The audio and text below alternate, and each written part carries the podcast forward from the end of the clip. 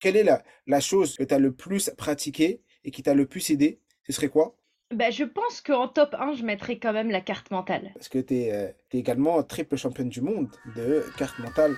Je m'appelle Mohamed Bouclé, je suis vice-champion du monde de lecture rapide et auteur du best-seller Connaissance illimitée. Dans le podcast Connaissance illimitée, je reçois des invités au parcours extraordinaire pour nous montrer que la réussite est à portée de tous.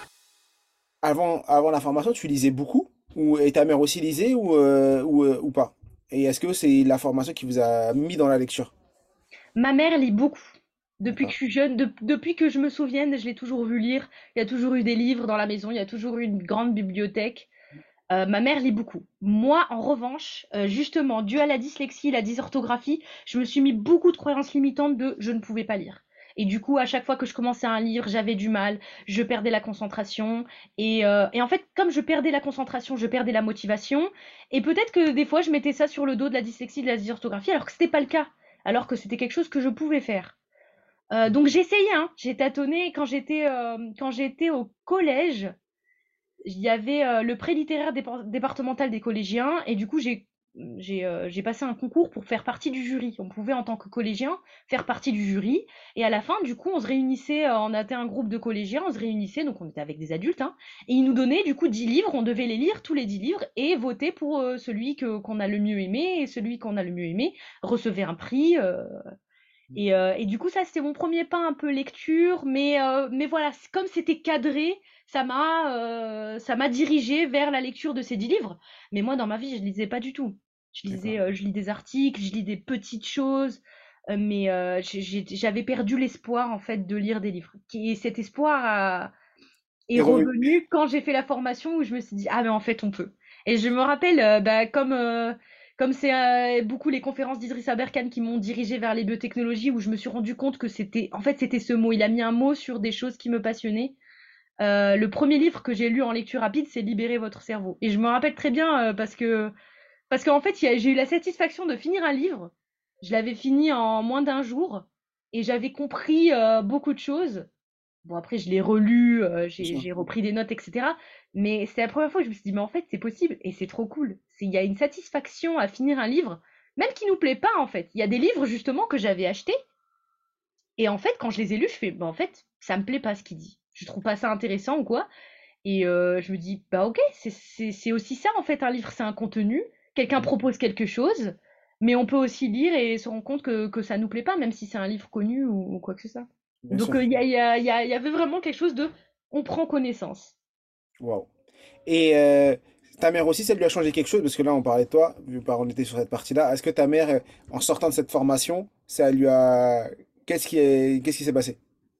Il y a eu euh, déjà c'était un moment qu'on a passé entre nous. En plus c'était un moment où on avait pas mal de difficultés. Euh, il y avait des, des, problèmes de santé, etc. Donc c'était un moment euh, pas facile. Donc ça nous a un peu, euh, ça nous a relevé quand même et ça nous a donné des techniques à toutes les deux. Bon moi personnellement du coup ça a été le moment où j'ai pu imbriquer plus sculpter la lecture rapide.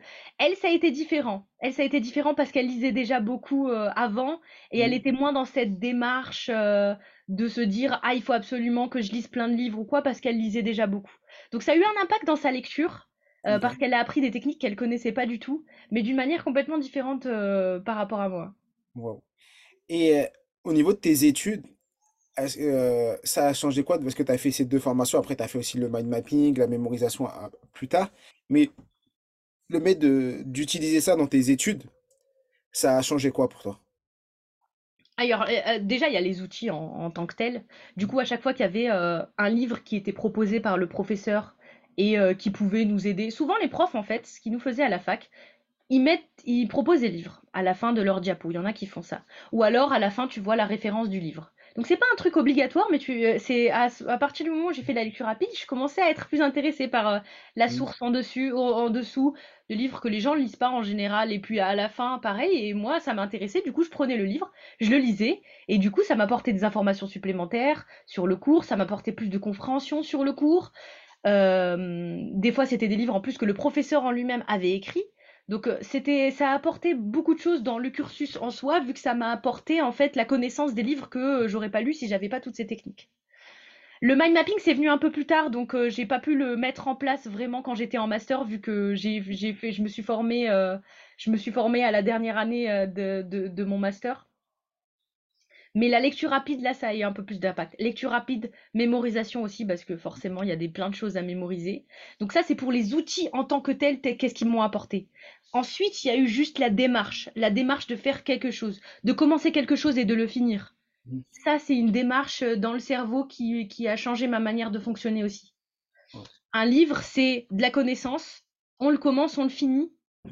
Et des fois, j'étais un peu butée, euh, justement, euh, ce qui m'amenait à ne pas finir un livre. Des fois, j'étais peut-être un peu butée à je lis de la première page à la dernière page. Il y avait un truc très scolaire, euh, limite, euh, je m'intéresse pas vraiment au livre. Mais à partir du moment où on s'intéresse au livre, on regarde la dernière page, on le préactive, on regarde un petit peu comment il est construit le livre, on s'intéresse à l'auteur, on regarde un petit peu des choses sur l'auteur. Qu'est-ce que, on se pose des questions sur le livre. Tout ça, c'est l'écosystème autour du livre. Je l'ai même pas encore lu le livre, mais je m'intéresse vraiment à ce que ce livre peut m'apporter. Et du coup, à partir du moment où je le lis en lecture rapide, eh ben là, j'ai l'essence de ce que j'ai besoin en fait et de ce que je recherche. Et du coup, c'est une démarche qui marche en lecture Mhm. et c'est une démarche qui peut se transposer aussi à d'autres choses de la vie. Et c'est ça que je dans, ton- dans ton quotidien. Ouais, exactement. Commencer quelque chose, le finir, ne pas être frustré de regarder un petit peu. C'est comme quand on veut regarder euh, la route, le chemin. euh, je vais pas me dire, ah ben je regarde la, la map que à deux mètres et ensuite encore à deux mètres. Et ensuite... Non, je vais regarder la map en entier. C'est quoi mon arrivée, c'est quoi mon départ. Est-ce qu'il y a des endroits dans le chemin qui m'intéressent, que je veux m'arrêter? Ah tiens, il y a cette boulangerie intéressante. Ah tiens, cette bibliothèque. Euh, D'avoir du recul aussi sur les choses. Et ça, c'est euh, c'est un mindset qui est, que j'ai appris en lecture rapide et qui a été transposable euh, dans ma vie personnelle. Et, euh, mais, et une fois que tu es arrivé en master, parce que quand tu es arrivé, tu étais en master, tu te dis je vais aller en doctorat, tu reprends, parce que là tu es en quoi, troisième année de doctorat ou quatrième? Troisième année. Ouais, troisième. Donc tu dis je vais quand même repartir sur 4 à 50 doctorats. Est-ce que ces outils ont été euh, ton, ton motivé en disant ah bah ça sera plus facile parce que j'ai j'ai cette boîte à outils avec moi, je pense que ce sera plus facile pour moi de cartonner? C'était quoi ton état d'esprit quand tu as ton master et tu dis je continue? Ah oui, euh, bah, bah, en fait, quand tu quand t'es en master, je suis en master, je cherche un doctorat, je me dis, ah là, il faut absolument que je fasse un doctorat. Je commence à, à identifier les, les, euh, les, les choses qui me plaisent. Après, un doctorat, c'est pas facile. J'ai dû passer un concours. euh, j'ai dû pas... En fait, il y a plusieurs manières d'aller de, d'aller euh, de faire un doctorat et je- moi, je voulais passer par le concours, le concours de l'école doctorale. Et je l'ai fait euh, quand, quand je me suis entraînée à mon oral, parce que du coup, il il on est à peu près 500, 400, 500 personnes. Ils prennent 60 personnes sur dossier. Et ensuite, par rapport au dossier, ils prennent, euh, sur les 60 personnes, ils- on peut passer un oral devant un jury. Et euh, cet oral, je l'ai préparé en faisant un mind mapping. Mais j'étais consciente que j'avais une boîte à outils qui allait me servir dans ma vie personnelle et dans ma vie professionnelle. Alors oui, ça m'a beaucoup aidé. Déjà, en fait, le, le mindset illimité, tu te dis, je peux tout faire en fait. Et s'ils m'acceptent pas, c'est qu'ils n'ont pas compris que j'étais la bonne personne pour eux. Soit que tu n'étais pas la bonne personne, soit que c'était pas ton destin et que ton destin t'attendait ailleurs. Exactement. Mais le, le mindset illimité, il, il, il est dans se dire, en fait, qu'est-ce qui m'empêche en fait?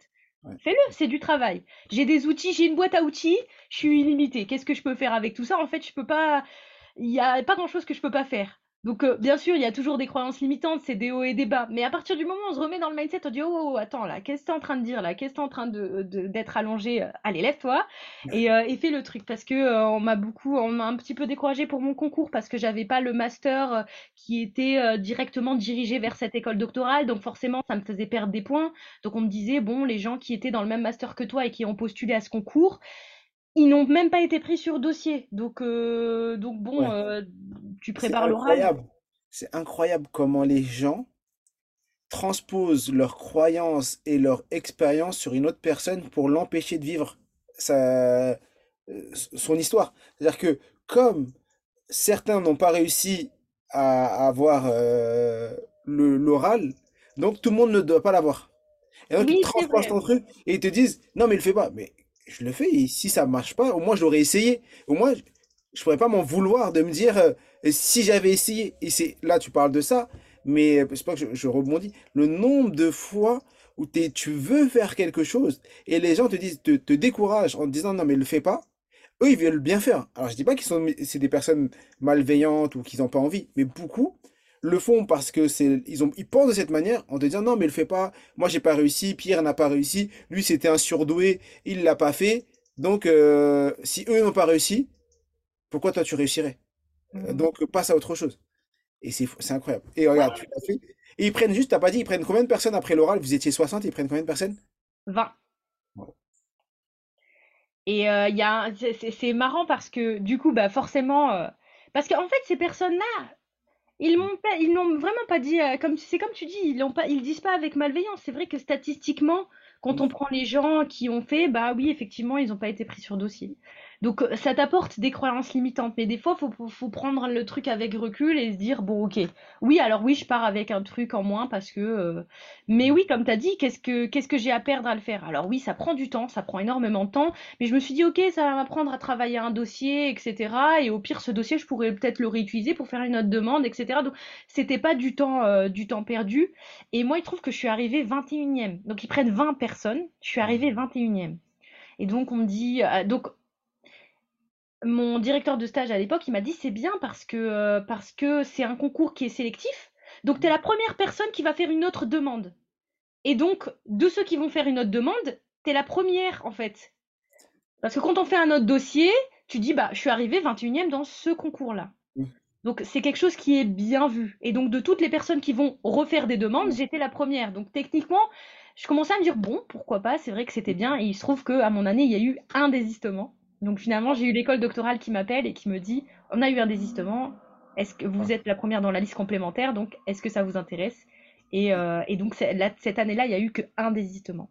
Alors que les années d'avant, ça varie. Des fois, il n'y a pas de désistement. Des fois, il y en a 5. Des fois, il y en a 3. Ça varie. C'est pour ça qu'ils prennent 60 et qu'ils en prennent 20. C'est pour euh, se permettre euh, d'aller un peu dans la liste complémentaire. Donc, j'ai eu... La porte s'est refermée derrière moi. Bah, c'était ton destin, c'était tout simplement ton destin. Et euh, qui- tout simplement ce qui t'était écrit. Et c'est pour ça que tu as, eu ça. C'est incroyable. Euh, est-ce que, là, je pense qu'il y a beaucoup de parents qui nous écoutent et il y a des fois des étudiants. Est-ce que toi, pendant tes études, tu as certaines choses, depuis que tu as découvert ces méthodes, que tu as le plus utilisées? Quelle est la, la chose, si tu avais, on va dire, une, une seule chose? Que tu as le plus pratiqué et qui t'a le plus aidé, ce serait quoi? Et ça, c'est la première question. Et la deuxième, si tu en avais trois, donc si tu en avais deux autres en plus. Donc la numéro Ouais. un, la best, et après deux autres supplémentaires que euh, tu pourrais euh, partager aux gens qui nous écoutent et qui puissent eux aussi les utiliser dans leur quotidien.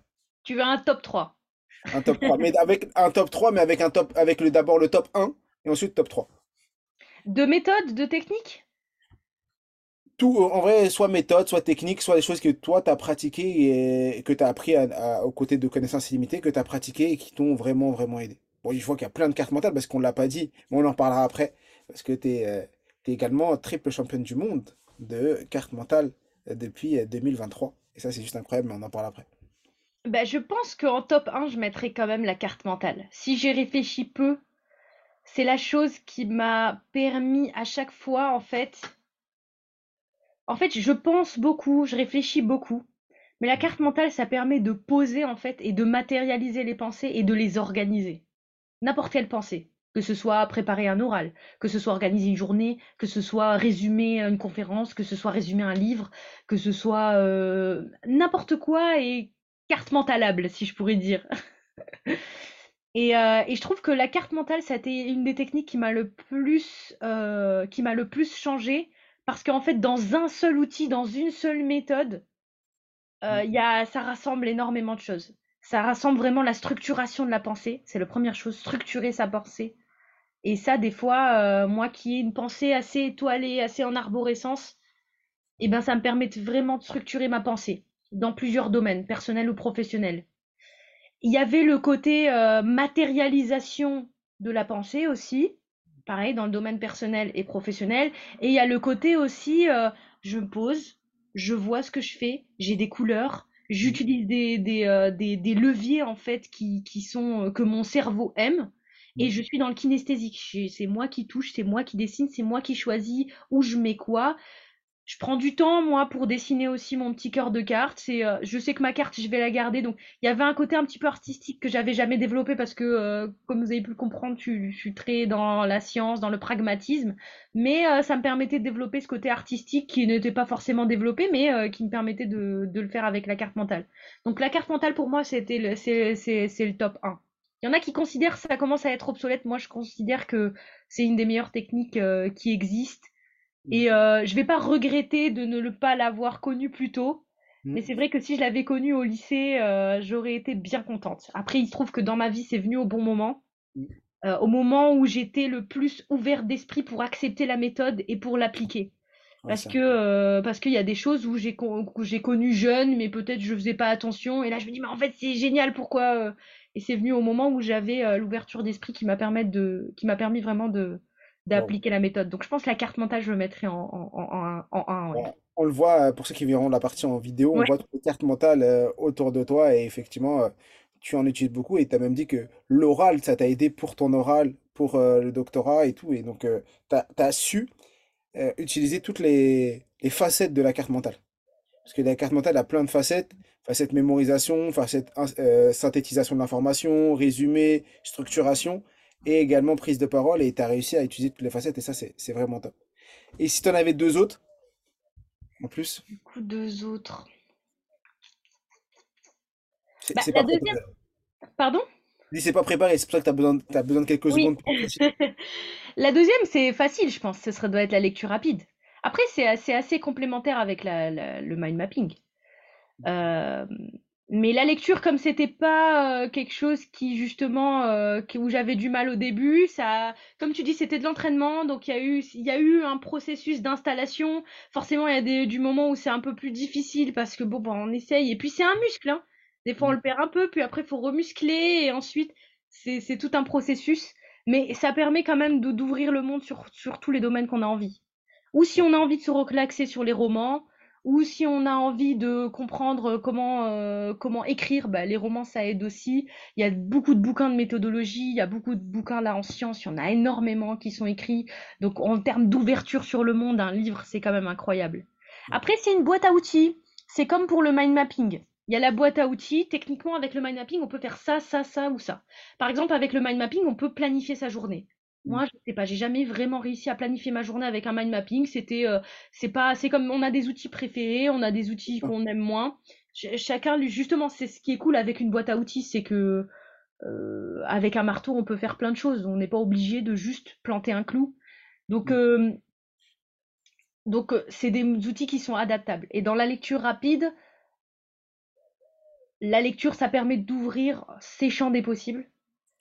Et dans des domaines qui sont différents, et ensuite de sélectionner les livres qui nous plaisent le plus, et ensuite de relire le livre si ça nous plaît, ou alors de se dire bah, ce livre m'intéresse pas, mais ça permet de sélectionner.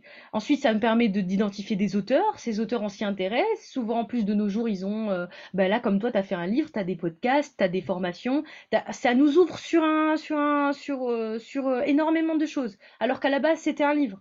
Mm. C'est comme le, livre d'Idriss Aberkan, alors qu'Idriss Aberkan il fait son livre, Sauf Mm. qu'en fait, quand tu regardes, il a des vidéos, des conférences. Ensuite, il a des formations. Il s'intéresse aussi à d'autres domaines. Donc, ça nous ouvre à d'autres domaines. Donc, en fait, c'est une petite porte. Mm. Et euh, après, une autre porte et une autre porte. On peut laisser cette porte fermée, ouvrir celle-ci. Donc, ça ouvre quand même énormément le champ des possibles. Donc, forcément, la lecture rapide, c'est ce que je mettrai en deuxième. Et euh, moi, ce que j'aime bien, c'est faire des mind mapping de mes livres. Donc, finalement, mon 1 et mon 2, ils sont quand même bien reliés. Et justement, le mind mapping a permis, m'a permis à moi de, euh, euh, de structurer les pensées et de structurer les informations que, que je prenais en connaissance dans les livres. Et le 3, je te laisse finir. Et le 3. Ça peut être un, un- un outil grand comme celui-ci ou un outil euh, plus comme le Pomodoro, concentration, cohérence cardiaque. Il y a des trucs, euh, Ok. est-ce qu'il y a des trucs euh, spécifiques qui t'ont aidé, euh, que tu utilises? Le 3. Des outils spécifiques que j'utilise. Alors Kautar, elle utilise tellement tout qu'elle sait plus euh, quoi, lesquels uti- euh, donner parce que comme elle les met tous en application dans son quotidien, c'est une ninja de, la connaissance, ce qui fait que elle- là, elle sait plus trop quoi dire, elle est un peu En fait, bloquée. c'est un développement, en fait. Il y a des, il y a plein d'outils que j'ai testés. Il y a des outils qu'à un moment donné, bah, oh, c'était pas trop, j'avais du mal à les, euh, à les, à les utiliser. Le Pomodoro, techniquement, c'est une technique que j'utilise beaucoup euh, en ce moment. J'utilise pas des pomos de, des pomodoro de 25 minutes parce que mon travail fait que je peux pas euh, faire des pauses aussi fréquemment. Mais, euh, mais j'utilise des pomodoro de 40 minutes avec 10 minutes de pause, 40 minutes, 10 minutes de pause. Mais c'est une technique que j'ai pas réussi à utiliser tout de suite. Donc c'est une technique qui s'est développée avec le temps. Parce que en fait justement, par rapport à, je reviens à l'idée d'écosystème. Euh, des fois, je suis un peu, justement, dans ma manière de faire, j'ai identifié que des fois, j'étais un peu brute dans l'utilisation d'un outil. Et donc, le Pomodoro, je dis, allez, bam, je mets un chrono, puis je commence à travailler. Je faisais pas forcément de cohérence, cardiaque avant, alors que je savais qu'il fallait le faire, etc. J'étais un peu brute dans l'outil. Je me concentrais sur l'outil et pas sur son écosystème. Et à partir du moment où je comprends, mais en fait, l'écosystème, il est indispensable. En fait, si tu, si tu mets pas dans un bel endroit, dans un endroit qui est dédié à la tâche que tu veux faire, si tu fais pas la cohérence cardiaque avant, si tu mets pas ton minuteur là bien au bon endroit, ton portable en mode avion, euh, les, outils que tu as besoin devant toi, etc. Si ton écosystème il est pas prêt, en fait, l'outil, il est, c'est normal qu'il va avoir du mal à marcher ou qu'il va pas marcher en fait. Et c'est pas l'outil qui va pas, c'est la manière dont on l'utilise. Donc, euh, donc j'ai pris du temps. Il y, a certains outils qui m'ont pris du temps à, être utiles. Il y a des outils aussi qui correspondent à certains, à euh, certaines choses de ma vie et d'autres non. Donc le Pomodoro, j'aime bien, j'aime beaucoup parce que euh, étant un peu dispersé, ça m'a permis quand même de pas mal focaliser mon attention. Ouais, et je suis d'accord, bah, je reviens sur ton histoire, euh, sur ce que tu viens de dire de, euh, système, et je suis entièrement d'accord. Euh, la lecture rapide en soi, même tu, tu prends mon livre, Connaissance illimitée, tu as huit chapitres et tu as un seul chapitre sur la lecture rapide. Et tout le reste, c'est tout l'écosystème, toutes les préparations, la concentration et autres. En information, lecture rapide, la, la lecture rapide, on la traite l'après-midi. Et tout le matin, c'est tout le reste, c'est tout l'écosystème c'est l'état d'esprit, le pomodoro, l'organisation, la concentration, les questions. Parce que si tu veux de la lecture rapide, bien sûr, des techniques, tu prends un livre, tu montes les techniques, en une demi-heure, tu as toutes les techniques, tu y vas, tu t'entraînes, et les gens disent, bah, j'y arrive pas. Ah oui, parce que dans mon cas de figure, c'est ce que j'ai compris. Après, je sais pas comment les autres enseignent la lecture rapide, mais dans mon cas de figure, j'ai compris que la lecture rapide, c'était un point, mais il y avait tout ce qui était, qui gravitait autour de la lecture rapide qu'il fallait avoir ancré pour atteindre ces résultats, et c'est ce qu'on fait. Là, parler d'études de médecine et autres. Là, pendant qu'on est en train de tourner cet épisode, on est au mois d'août. Et là, on passe tout le mois d'août à accompagner 400 étudiants de première année de médecine. Avec euh, Anaïm et Mention Très Bien, tu sais, l'accompagnement qu'on a chez Mention Très Bien. On a une grosse prépa parisienne qui accompagne 400 élèves, des étudiants de euh, la Sorbonne, Université de Paris, Créteil, donc toutes ces trois universités de médecine. Je crois qu'il y en a encore, il y en a, je crois qu'il y a Bichat également c'est quatre universités parisiennes hein, de, médecine, et il y a des élèves qui vont en prépa pendant l'été, pendant que ceux autres sont en train de se tourner les pouces, jouer. Eux, ils sont déjà en train de travailler leur première année de médecine, et tout le mois d'août, là, on est avec eux pour leur donner les méthodes. Et alors, on leur partage ces méthodes-là pour qu'ils puissent, eux, les utiliser pendant toute leur année de médecine. On l'a déjà fait l'année dernière, on a eu des résultats incroyables. Et là, cette année, on recommence. L'année dernière, il y avait 100 élèves, là, il y en a 400. Et donc, euh, et pourquoi on fait ça avec eux? C'est pour leur donner tout l'environnement. Non pas juste un point ou deux, mais c'est tout l'environnement qu'ils vont pouvoir utiliser pendant toute leur année de médecine. Et un des challenges que je leur ai donné, le jour, mais, premier truc, je leur ai dit, bon, tout le monde prend son téléphone, allez supprimer Insta, TikTok. je leur ai fait supprimer leur application des réseaux sociaux. Il y en a qui l'ont fait, il y en a qui ne l'ont pas fait, mais euh, il y en a qui l'ont fait en disant, voilà, cette année, on blague pas, on supprime tout ça et euh, vous êtes là pour un seul but, euh, cartonner votre année.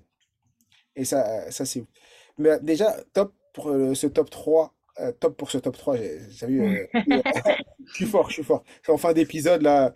Donc super le top 3 et, je partage tout ce que tu viens de dire. Est-ce que tu aurais, parce qu'on arrive sur la fin, je, crois que ça fait presque 45 minutes qu'on est ensemble, ça va, ça va très vite.